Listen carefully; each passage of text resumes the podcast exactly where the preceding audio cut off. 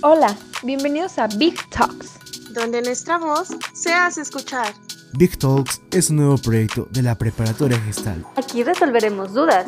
Hablaremos de nuestras experiencias y entrevistaremos a expertos en materias que nos interesan. Atrévete a escucharnos. Y comenzamos. Hola, hola. Es un placer estar nuevamente con ustedes. Yo soy Valeria y junto con mis compañeras Úrsula, Diana, Cassandra y Brenda estaremos platicando en este episodio o en este capítulo sobre un tema que estamos seguros que les va a encantar. Bienvenidos a un episodio más de este podcast. Muchísimas gracias, Vale. Yo creo que como adolescentes, a todas en algún momento se nos han pasado por nuestra cabeza distintas dudas o hemos querido platicar de distintos temas sobre sexualidad, pero en ocasiones esos temas son considerados mal vistos o se nos cierran las puertas porque los ven de manera nociva.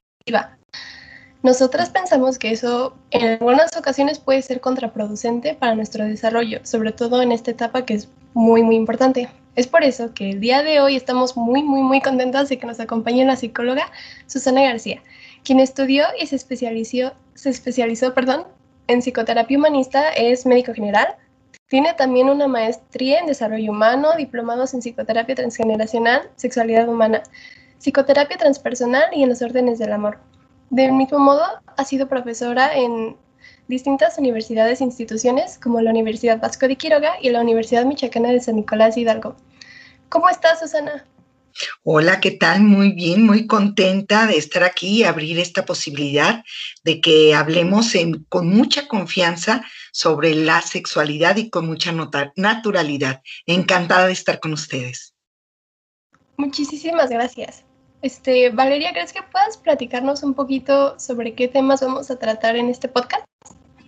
Claro, Úrsula. De hecho, elaboramos una lista de las dudas más comunes en los adolescentes que estamos seguras que resolviéndolas aquí platicando los dejarán más tranquilos y les ayudarán a saber cómo llevar una vida sexual activa con responsabilidad.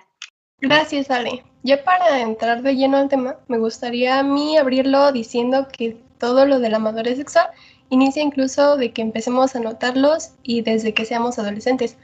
Empieza desde que somos más pequeños, unos niños, y se generan cambios que son muy trascendentales y muy importantes como para que no podamos hablar de ellos. Por eso hemos creado este espacio para tener un momento para hablarlas. Así es, así es, Ursula. Bueno, de hecho, al menos en mi caso, la verdad es que no es un tema que platique con frecuencia y siento que este espacio permitirá como compartir ideas, informarnos más y de igual manera siento que en algunas ocasiones como que la sociedad nos presenta estos temas como tabús o como que es incómodo o nos puede dar vergüenza hablar sobre ellos. Entonces, se me ocurre, por ejemplo, que a veces no hay suficiente información sobre los métodos anticonceptivos y al final terminamos por usarlos de manera incorrecta, incluso con las consecuencias que esto trae. Tiene razón, Vale. Y también como hace un momento nos comentaba Úrsula, es una etapa llena de dudas para los adolescentes y, creo que en México no, no está no se nos da la suficiente información como para actuar por nuestra propia cuenta. Exactamente, Brenda. De hecho, aquí creo que es donde entra la parte de la educación sexual. Igual podemos pasar a platicarle a la psicóloga nuestras dudas. Entonces, ¿gustas iniciar, Cas? Ah, claro. Eh, estamos muy agradecidos de que estés aquí. Eh, nos hemos dado la tarea de investigar algunas preguntas. Me gustaría iniciar con la primera, que sería, ¿a qué edad considera usted que es responsable de iniciar la vida sexual? Bueno, mira, yo creo que esa es una, una gran, gran pregunta, más cuando ahorita lo están haciendo mucho por moda, por una presión social, y yo creo que el momento para empezar a tener relaciones sexuales es cuando tenemos esta capacidad de vivir con las consecuencias y de hablarlo de una forma responsable, abierta, espontánea con nuestra pareja. Nunca tiene que ser, nunca tenemos que iniciar. Si tú estás sintiendo que inicias una relación sexual por una presión social o por una presión de tu pareja, entonces no estás listo. ¿Sí? Yo hay una frase que siempre les digo es, para iniciar una actividad sexual que tiene consecuencias de adultos, necesito sentir la adultez, la responsabilidad y la posibilidad de vivir con las consecuencias, que puede ser, eh, si yo lo hablo plenamente, naturalmente, entonces es una interacción muy padre, muy plena con tu pareja y, y lo puedes hablar, fíjate bien, sin temor, sin culpa, sin luchas de poder, sin violencia. Si estás hablándolo de esa manera, es que estás lista y que tienes una libertad que supone una responsabilidad. Hacerme responsable de mi cuerpo, hacerme responsable del cuerpo de mi pareja y entonces hablarlo, hablarlo con, con, esta naturalidad, con la confianza, con la responsabilidad. Vamos a iniciar, queremos tener una relación sexual, una relación coital. Y entonces, si hay esa apertura sin luchas de poder, sin una, como que no me sienta violentado por el otro, entonces podemos estar listos para iniciarlo. Y algo muy importante, poderlo con las consecuencias. ¿Qué pasa si llegamos a embarazarnos? ¿Qué pasaría si contraemos una enfermedad de transmisión sexual? Pero que lo platiquemos abiertamente con nuestra pareja. Para mí, eso sería el momento en que tú lo puedes hablar responsable y conscientemente con tu pareja y en libertad. En libertad, porque también es que te apoderes efectivamente de tu cuerpo de una forma consciente, amorosa, nunca por una presión social. Esa sería mi respuesta. Uh, muchas gracias. Uh, lo que escuché allí menciona algo de la culpa y tengo una duda sobre eso porque ha habido ocasiones que aunque tenga todos los factores bien, que la pareja ya hablaron y todo, la persona en especial, la mujer, suele tener culpa aún teniendo el consentimiento. ¿Por qué suele pasar eso? Mira, yo creo que la maternidad nos conecta automáticamente con muchas culpas. Esto es algo social. En nuestra sociedad, un hombre que tiene relaciones sexuales con muchas mujeres podría ser hasta un galán, ¿no? Oh, qué padre, hasta admirable. En cambio, uno como mujer, cuando uno tiene y quiere experimentar, es como si fuera tachado como malo, como algo no permitido. Pareciera como que socialmente los hombres tienen más permiso de apoderarse de su cuerpo, cuando nosotros también tenemos derecho. Es una actitud muy machista. Yo te diría, es una culpa como de, de muchas generaciones detrás de nosotros. Sí, porque realmente cuando empezamos nuestra vida sexual, realmente las que vamos a estar embarazadas somos nosotras, porque decimos, ay, vamos a estar embarazadas. Y no es cierto, la que vive el embarazo somos nosotras. Pero yo creo que es ahí la posibilidad de que nos quitemos la culpa. Yo sí quisiera que aprendamos a decir, nosotros tenemos la posibilidad de apoderarnos consciente, responsablemente, tener una habilidad para responder a nuestro cuerpo, porque si tú en la intimidad piensas que está mal, que va a venir y que vas a hacer algo, entonces mejor trabájalo primero, no te metas ahí.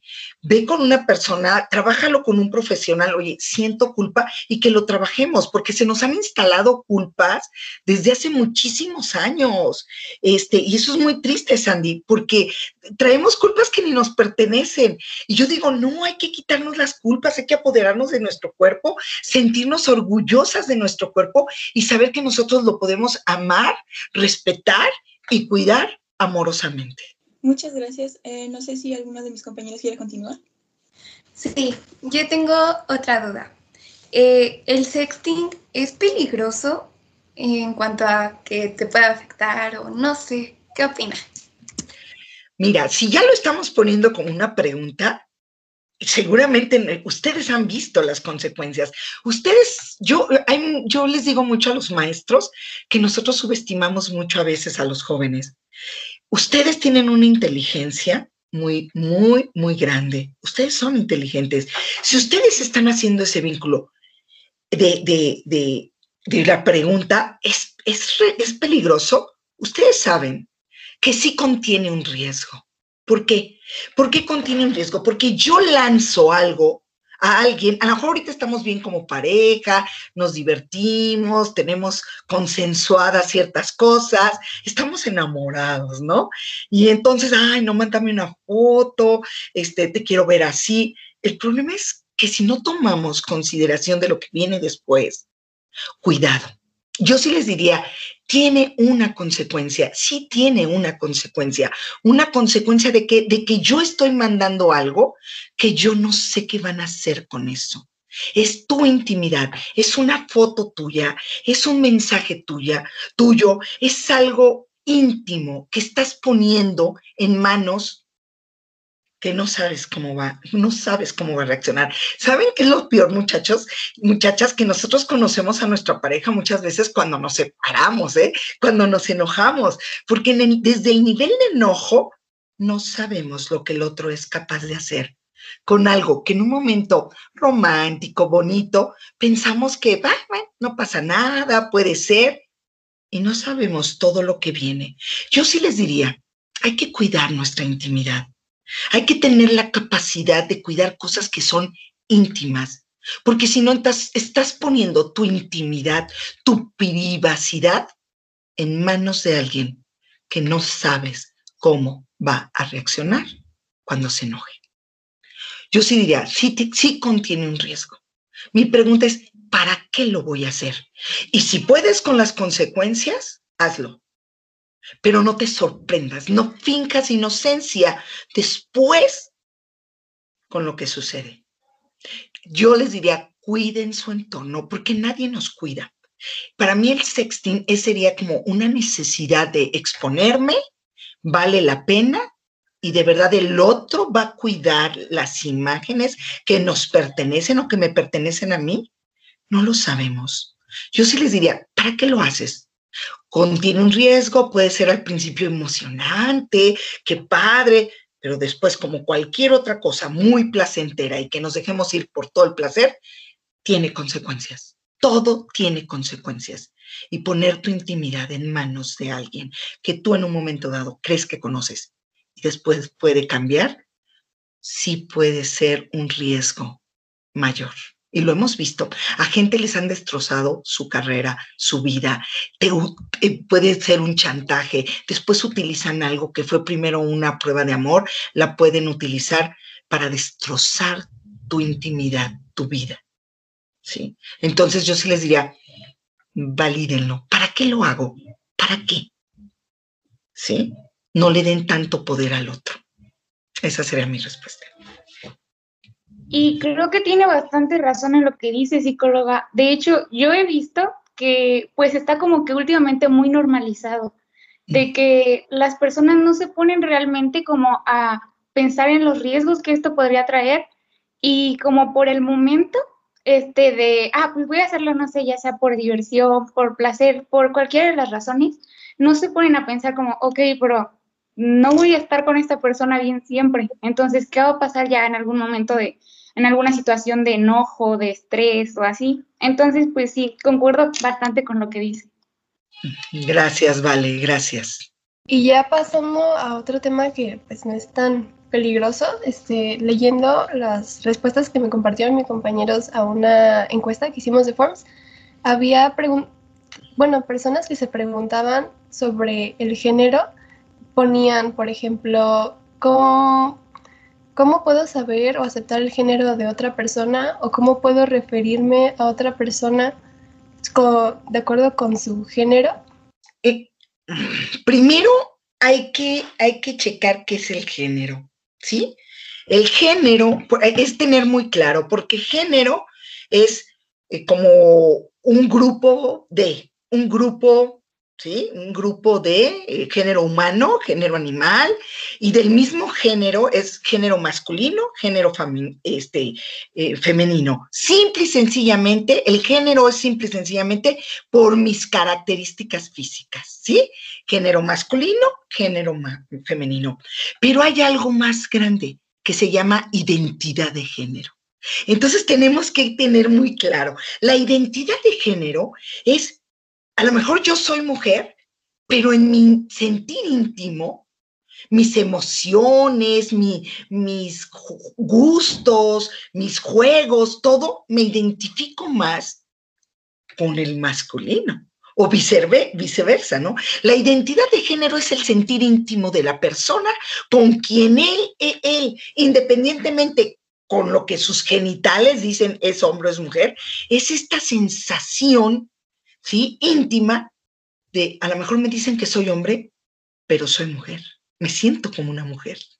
Y eso ha tenido un, sí, eso ha tenido un choque muy, muy grande. Si yo tengo esta duda de mi identidad de género, necesito aclararlo antes que tomar ciertas decisiones que me puedan confundir más platicarlo, ¿sí me entiendes? O sea, es platicarlo con alguien que sí, a ver, sí soy y cómo me estoy sintiendo, porque me puedo confundir, yo me, yo puedo sentir, recuerden, nuestro cuerpo está aquí para tener muchas sensaciones placenteras y estas sensaciones placenteras las puedes tener con un hombre, con una mujer, con quien sea. Y no porque solamente tengo un placer al ver a, una persona de mi misma identidad de género, dos mujeres y viendo y como que me excito, eso no me hace o me puede generar la confusión, ¿seré homosexual? ¿Seré lesbiana? ¿Seré gay? A ver si me entiendes, empieza toda una, una confusión.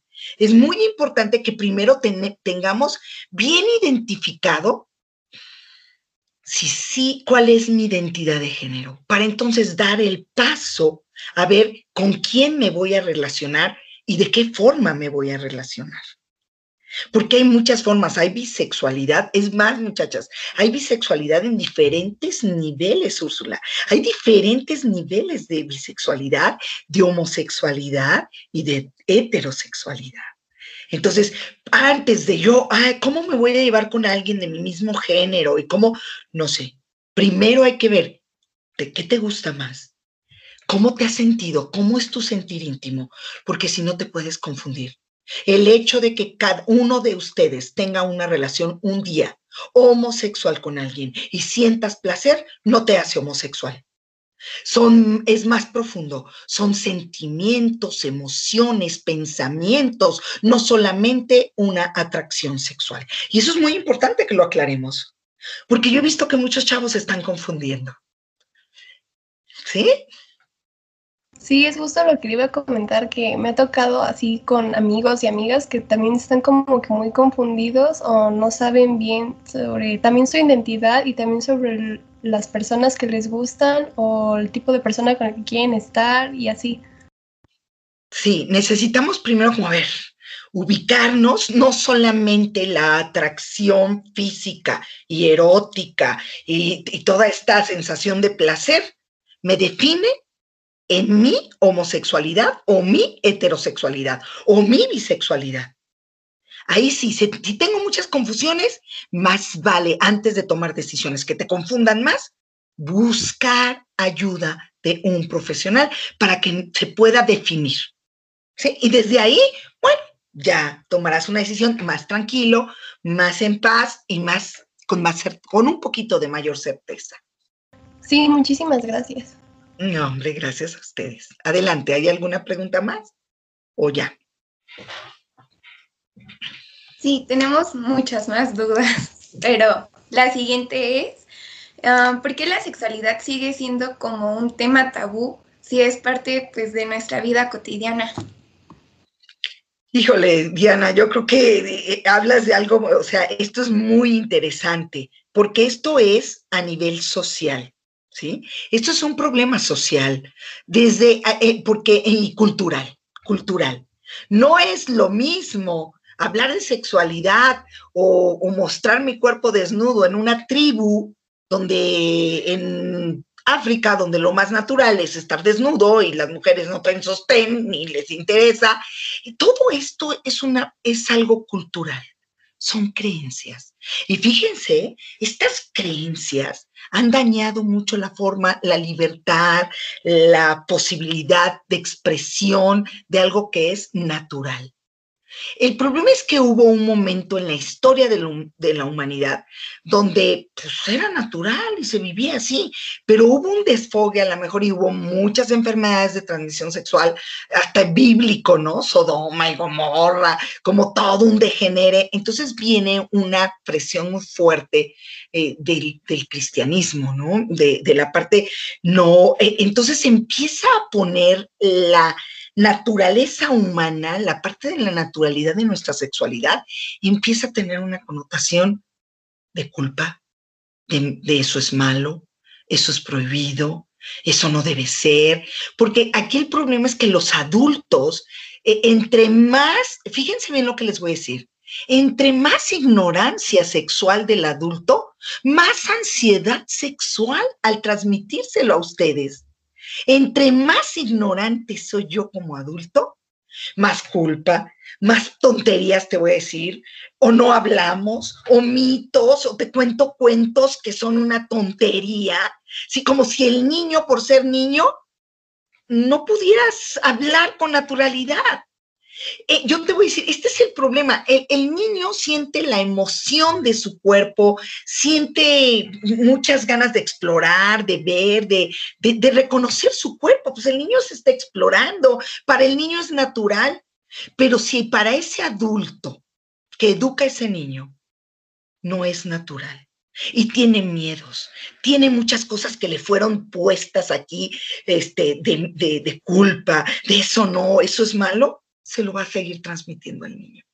Y la educación de, los niños es asunto de nosotros los adultos. Entonces nosotros los adultos tendríamos que prepararnos para hablar con naturalidad y saber que si yo hablo con naturalidad contigo, Paula, te estoy dando más recursos para que tú enfrentes tu sexualidad porque a fin de cuentas es tu cuerpo, pero los tabús son tan fuertes que parece que no tengo ni, ni, ni, ni, la posibilidad de tocarme. Yo como médico muchas veces les decía a las señoras, tóquense los pechos para ver si no tienen cáncer. Hay gente que no se tiene prohibido hasta tocarse. Esto es cultural. Son creencias, son cosas, introyectos, nosotros les llamamos, es la creencia de alguien que nos metieron a fuerzas y nos hacen mucho daño. Hay que quitar todos esos introyectos. Hay que voltear a ver que la naturaleza de nuestro cuerpo es sabia y que hay que hablarlo con naturalidad. Pero si los adultos no trabajan eso, va a seguir sucediendo. Va a seguir sucediendo. Sí, de hecho me ha tocado así ver que mm, ni con los propios papás se puede como interactuar sobre el tema, porque luego, luego se ponen así como, no, no, o cambian el tema, de hecho, ni quieren hablar de eso. Y en la, así con hermanos o amigos, hasta como que da pena, no sé, preguntar, porque no sabes cómo van a reaccionar ante la pregunta que hagas o el comentario que digas, porque pues ya la sociedad está muy este, poniendo muchos límites en cuanto a lo que quieres saber o, o así. Pero ¿sabes qué, Diana? Tenemos que aventurarnos. Necesitamos hacerlo. Porque entonces sigue esta generación de gente que se queda callada, que no lo dice, que no lo habla, que no. El mayor abuso sexual que le podemos hacer a un niño es no hablar de sexualidad desde que es niño. Ustedes lo decían en la introducción, la sexualidad nos acompaña desde siempre.